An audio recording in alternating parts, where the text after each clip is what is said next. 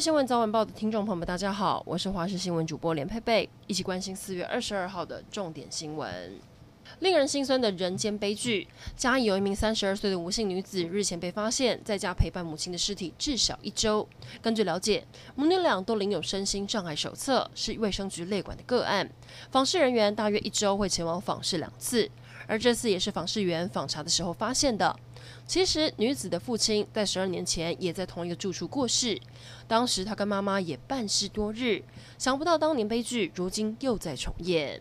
台湾特有的蓝白拖站登上国际医学期刊。高雄原名男子最近走路总觉得右脚底会痛，就医后竟然取出一个约两公分大小的橡胶物，患者才发现两年前穿蓝白拖踩到铁钉，铁钉拔出来之后，拖鞋的碎片还残留在脚底。这罕见的情况被医师写成论文登上国际期刊。医师也提醒，如果有异物穿刺，除了伤口照护，更要留意是否有异物残留在体内。台中汉西妈祖绕境十八庄活动期间，有民众在路上堆放鞭炮要迎接妈祖，结果銮轿经过时起火燃烧，火势瞬间变成火球，教班人员被烫到，赶紧将銮轿放下逃离火场，但有一名教班人员还是被烧烫伤，还好伤势轻微。不过，大火烧轿的意外还是让人惊呼，太可怕！受到社会各界高度期待的跟踪骚扰防治法草案，今天在行政院会通过，将送交立法院。草案将八种行为列入规范，包含跟踪、骚扰、要求约会、网络骚扰等，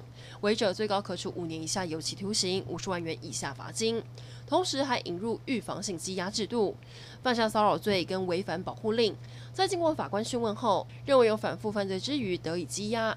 内政部长徐国勇对此表示，这项法案会让我们台湾有关性平等的相关法律更前迈向一步。老天不下雨，水情持续吃紧，现在水库的水流不出来，还得出动抽水机。目前蓄水率百分之五点六的苗栗永和山水库，水位已经低到要靠抽水机才能把水库的水抽出来。另外，包含了新竹宝山二、台中德基等七座水库，同样已经干到快要没有办法自行出水，使得中央跟地方都努力找水源应急。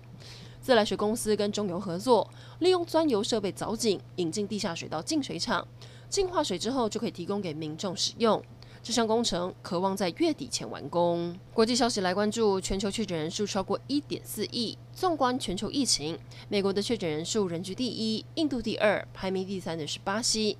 印度第二波疫情来势汹汹，在过去一个星期就创下了好几次单日确诊新高，昨天又破纪录，短短二十四小时内新增了将近三十万起的确诊病例，再添两千多例死亡。印度疫情迅速蔓延，让医疗体系濒临崩溃。